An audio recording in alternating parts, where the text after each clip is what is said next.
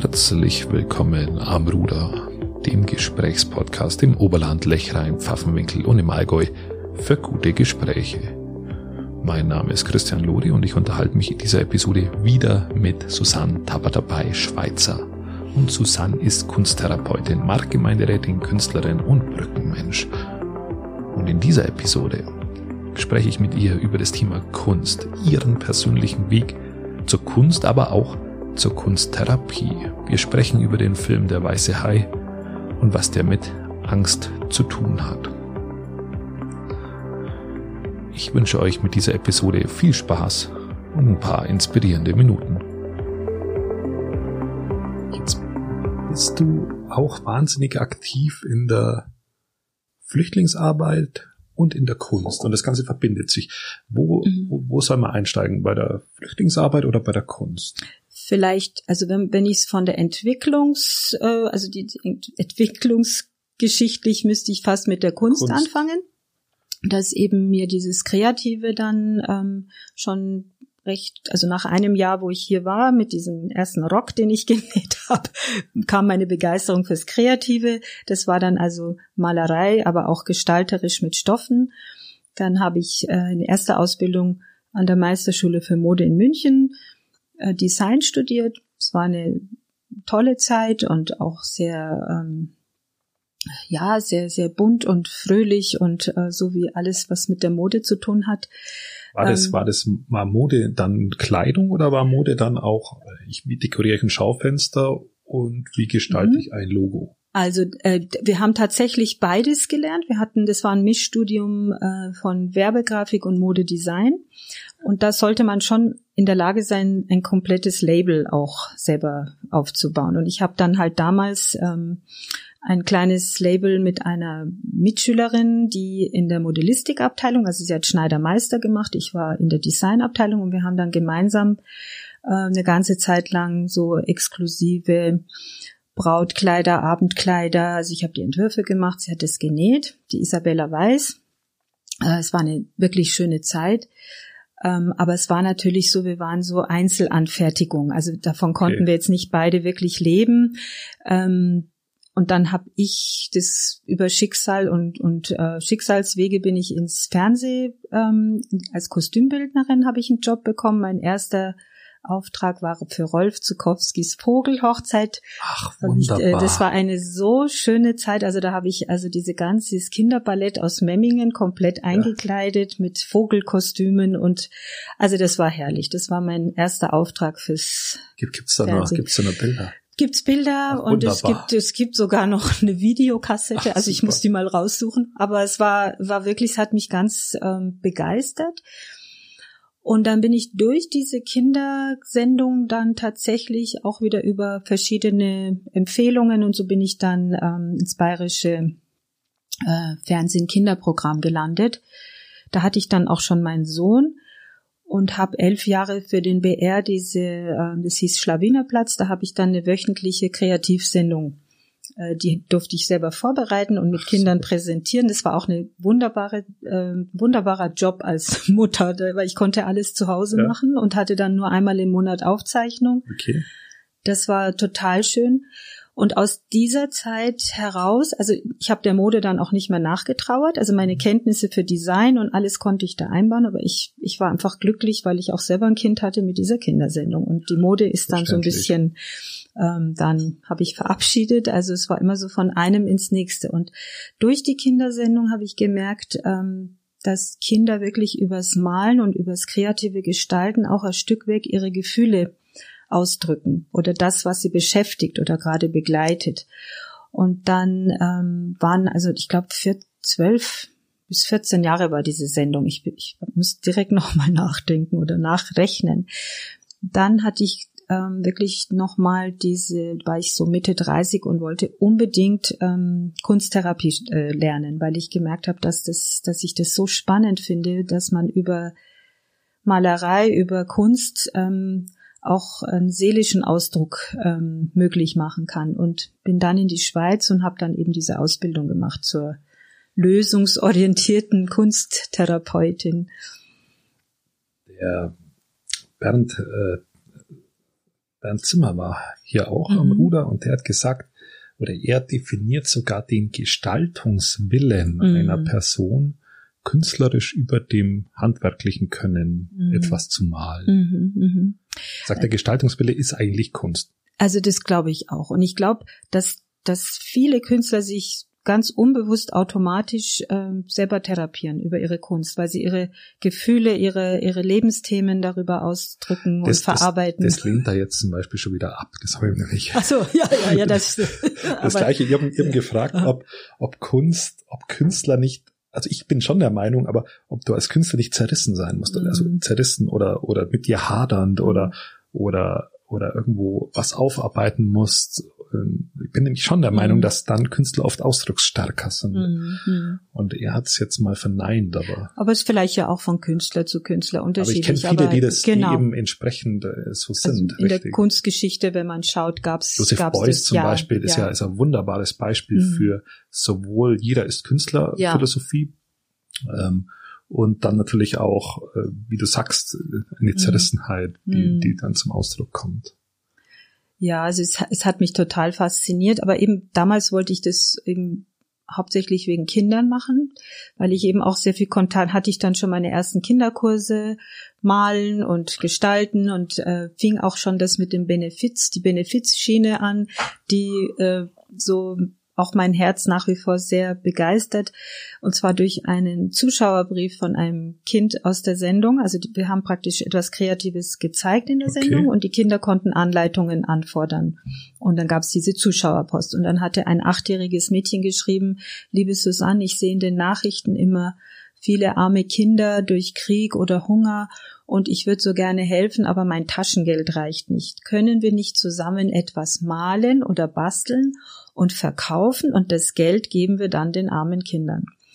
Und das hat mich so gerührt, dieser Brief von diesem achtjährigen Mädchen, weil es hat mir gezeigt, Kinder kriegen das sehr wohl mit, was in der Welt los ist. Und sie haben Richtig. das Bedürfnis zu helfen. Und dann haben wir, ich hatte eine total süße Redakteurin, die ähm, jünger war wie ich und äh, die Evi, mit der bin ich heute noch befreundet. Und wir haben gesagt, also wir sind eine Kindersendung, wir müssen das doch möglich machen, so eine tolle Idee umzusetzen. Und da entstand dann die Aktion Kunterbund für die Sternstunden, haben wir also jedes Jahr Ausstellungen organisiert. Die Kinder haben uns Bilder geschickt, die wir dann verkauft haben, dann zum Schluss sogar in Galerien. Und wir haben dann so 18.000 äh, Euro damals gesammelt. Und daraus ist es so entstanden, diese Begeisterung äh, mit Kindern auch etwas äh, Benefiz eine Benefizgeschichte aufzuziehen. Aber eben diese Therapie ähm, Ausbildung hat mir selber sehr gut getan, weil also ich bin der Meinung, in guten Ausbildungen musst du all deine eigenen Themen erstmal, da musst du durch die Waschmaschine. Ja, das kann ich mir sehr gut vorstellen. Und äh, es hat mir sehr gut gefallen, ähm, eben diese Ausrichtung lösungsorientiert, weil da geht es darum, dass man sagt, ähm, im Mittelpunkt steht eigentlich der Mensch mit seinen ganz persönlichen äh, Ressourcen und Stärken und die sind in jedem Menschen drin. Und als Therapeut ist man eigentlich nur ein Begleiter, um das rauszukitzeln, beziehungsweise dass derjenige, der malt, merkt, das tut mir gut, das ist es, was mir Spaß macht, äh, das sind meine Stärken. Also das ist ausgerichtet, um die Kräfte wieder zu aktivieren, die in jedem drin sind. Also natürlich gibt's auch das Leid und die Hindernisse, aber in der anderen Waagschale ist ja auch der gesunde Anteil des Menschen. Und wenn man sich darauf fokussiert, ohne dass man jetzt das andere ignoriert, aber erstmal auf die Stärke konzentriert, dann kann sich die Waagschale leichter austarieren, wenn man das jetzt sich mal bildhaft vorstellt. Ja. Und das äh, begeistert mich bis heute und ich arbeite im Atelier also viel mit ähm, Menschen mit traumatisierten Hintergrund und ähm, habe dann nochmal so Traumaausbildungen speziell gemacht, weil das ist nochmal so ein sehr äh, komplexes, aber auch super spannendes Feld, wie genial unser Gehirn ist, was da für äh, Überlebensmechanismen, wie das funktioniert. Und äh, gibt sehr schöne Arbeiten, die mit der inneren Vorstellungskraft ähm, arbeiten, wo man also über die eigene Fantasie einen positiven ähm, Weg beschreiten kann, um sich selber zu helfen, also Hilfe zur Selbsthilfe. Und durch diese therapeutische Arbeit mit äh, Trauma und meinen Farsi-Kenntnissen bin ich jetzt eben seit vier Jahren sehr viel am Arbeiten mit ähm, auch geflüchteten, traumatisierten Menschen aus ähm, Afghanistan, die ja auch die gleiche Sprache teilweise sprechen. Ja.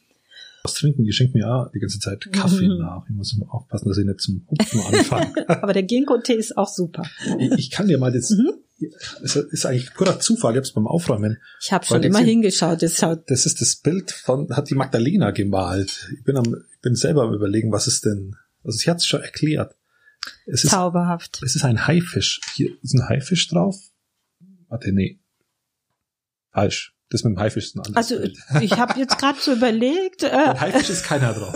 aber aber es ist ganz zauberhaft mit. Es ist. Ich versuche nämlich meine Tochter, ja. meiner Tochter mal zu erklären, dass Haifische eigentlich nicht böse sind mhm, mhm. ähm, und dass das, das dass das einfach unsinnig ist und dass, äh, dass es dass Kokosnüsse, die vom Baum fallen, viel gefährlicher sind und viel mehr Menschen töten. Ja, das, das, ist, das ist das ist äh, auf jeden Fall mit Sicherheit statistisch richtig, aber wahrscheinlich hat sie da auch irgendwelche Filme oder ich weiß nicht, wo man das, also ich habe ja, als Kind von Erzählungen, von Erzählungen her, und genau. ich habe leider, kann ich leider ihre Angst teilen. Also ich muss da auch noch an mir arbeiten. Ich habe äh, der weiße Hai als Kind gesehen und seitdem ich ich habe wirklich in jedem Meer immer diese Szenen wo ich, also ich schwimme nie weit raus, obwohl es unvernünftig okay. ist und wie, wie, du sagst, die Gefahr ist gar nicht so. Nee, die, den haben wir mhm. ihr erst dreimal gezeigt.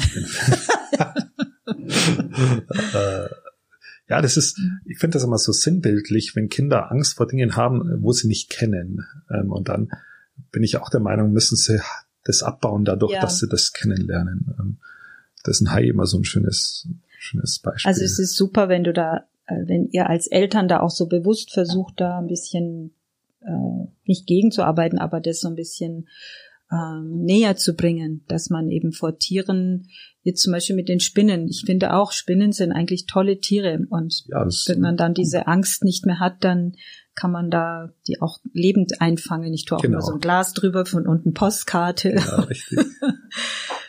ähm, jetzt, jetzt be bevor wir zur Flüchtlingsarbeit kommen, gibt's noch äh, eine Frage, die ich habe.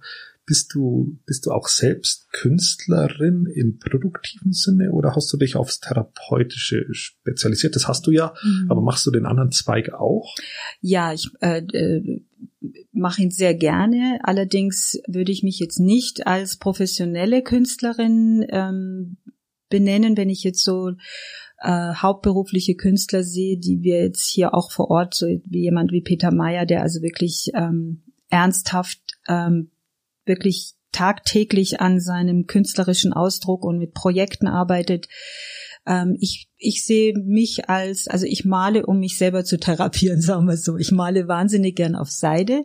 Ich entspanne, also am liebsten auf äh, meiner Lieblingsinsel, da kann ich halt momentan nicht hin, aber das ist äh, Lanzarote auf den Kanarischen Inseln, das hat was von meiner Heimat, vom Licht und von der ja. Kargheit. Und äh, wenn ich da male mit diesen Farben, das ist das, was mich total glücklich macht. Aber man muss auch selbstkritisch genug sein. Es gibt so viel tolle hauptberufliche Künstler und jemand, der das nur ab und zu macht. Ich mache es zu selten. Also ich wünsche mir tatsächlich eines Tages mehr selber zu malen. Das ist schon so mein Traum. Ich habe auch ein, zweimal schon kleine Ausstellungen gemacht aber auf der Insel. und hier mache ich halt okay. immer Ausstellungen für andere oder eben äh, für einen guten Zweck. Und meine eigenen Bilder habe ich eigentlich nicht wirklich ausgestellt. Die kommt vielleicht noch, wenn ich mal wieder fleißiger selber arbeite. Ja, man, das sind ja immer so, so Lebensphasen, die man halt hat. Und mhm. vielleicht kommt das andere dann mal wieder ein bisschen in den Vordergrund. Ja, das hoffe Aber es ist schön, dass du sagst, du malst, mhm. um dich selbst zu therapieren, mhm. weil das auch gut verstehen kann. ja, man braucht so seinen Ausgleich. Das absolut, absolut. Schön, dass ihr dran geblieben seid bei Am Bruder mit Susanne dabei, Schweizer. Mein Name ist Christian Lodi. Ich fand, in dieser Episode hat man wunderbar rausgehört, mit was für einer Begeisterung Susanne ihre Arbeit als Kunsttherapeutin anpackt. Ich finde aber auch, dass man einen tiefen Einblick dafür bekommt, was Kunsttherapie überhaupt ist und für mich persönlich war das komplett neu. Kunst auch in Form einer Therapie zu sehen, ist jetzt mir persönlich nichts Neues, weil wir ja auch schon darüber gesprochen haben, dass Künstler zumindest viele davon auch ein bisschen zerrissen sind, dass es auch hadern und vielleicht auch gerade in diesem Prozess Kunst sehr ausdrucksstark sein kann, dass man das aber auch mit Anleitung zur Selbsttherapie nutzen kann oder zur Therapie im Allgemeinen, war mir komplett neu und deswegen fand ich das Gespräch auch für mich persönlich sehr, sehr spannend. In den nächsten Episoden unterhalte ich mich mit Susanne über ihre Projekte wie zum Beispiel Piting hilft, über Herzensbrücken, über das Thema Schaufenster, Fensterschau und dabei kann ich die Empfehlung aussprechen. Ich war mittlerweile vor Ort. Geht's in Peiting zu den Schaufenstern und schaut euch die Künstler an. Da hat Susanne echt Großartiges geleistet. Äh, das ist sehr, sehr interessant. Wir sind, glaube ich, letzten Samstag vier Stunden äh, durch ganz Peiting marschiert und haben die Kunstwerke angeschaut, die in Schaufenstern drin hängen. Also da kann ich nur jedem raten, dass er das auch macht in dieser vielleicht auch etwas ruhigeren Zeit hat Spaß gemacht und es sind echt äh, gute Künstler mit dabei, dass man auch gut mit Kindern anschauen kann. Wir unterhalten uns aber auch über die Flüchtlingskrise, über, über ihre Flüchtlingsarbeit und über das Thema Helfen. Wie hilft man richtig, ohne dass man sich dabei vielleicht selber aufgibt, sich selber verliert oder vielleicht den anderen, der, der geholfen wird, äh, in irgendwelche Abhängigkeiten bringt. Montag, Mittwoch und Freitag kommen jeweils neue Episoden am Ruder raus. Somit eine gute Zeit. Bis dahin.